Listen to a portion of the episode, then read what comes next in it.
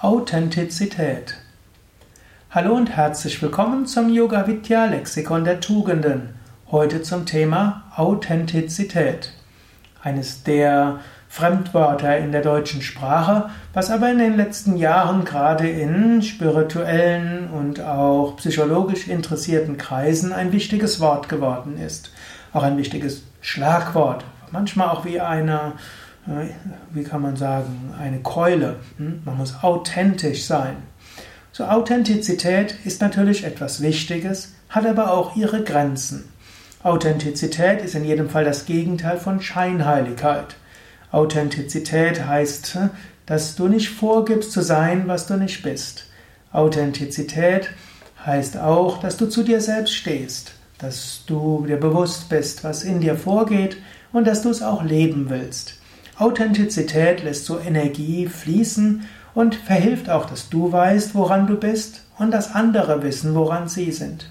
In diesem Sinne ist Authentizität äh, etwas, was im Yoga mit Wahrhaftigkeit, mit Satya zu tun hat.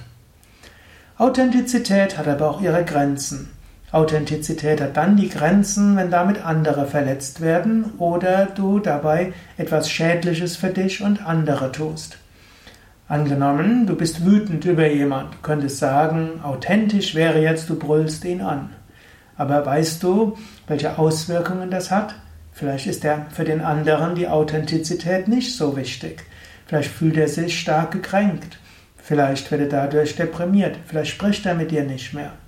Authentizität hat also ihre Grenzen. Oder angenommen, du hast irgendwo den Wunsch auf etwas, was nicht so ethisch ist, für mich würde zum Beispiel auch dazu fassen, wenn du plötzlich den Wunsch hast, eine Bratwurst zu essen, hm, dann äh, würde ich sagen, das setzt man nicht um. Denn du magst authentisch sein, aber das Tier wird dafür geschlachtet. Authentizität ist also wichtig und ich bitte um Entschuldigung, dass ich jetzt ein krasses Beispiel gebraucht habe, aber ich will es eben zeigen, es gibt Grenzen für Authentizität.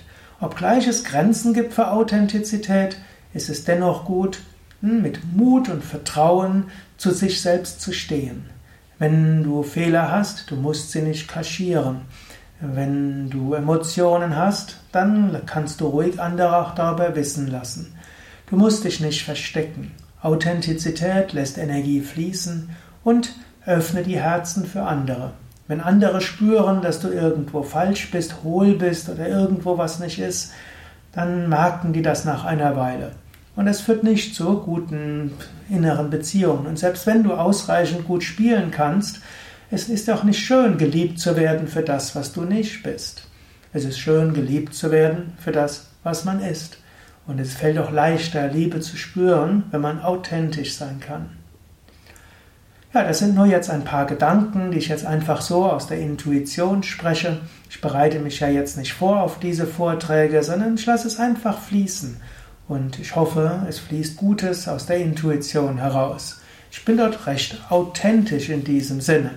Ich lasse es einfach fließen. Und du kannst andere Gedanken haben oder aus deiner eigenen Erfahrung überlegen und vielleicht auch einen Kommentar machen. Einen Kommentar auf iTunes, auf YouTube, auf podcast.de, auf Podster oder wo auch immer du diese Hörsendung hörst.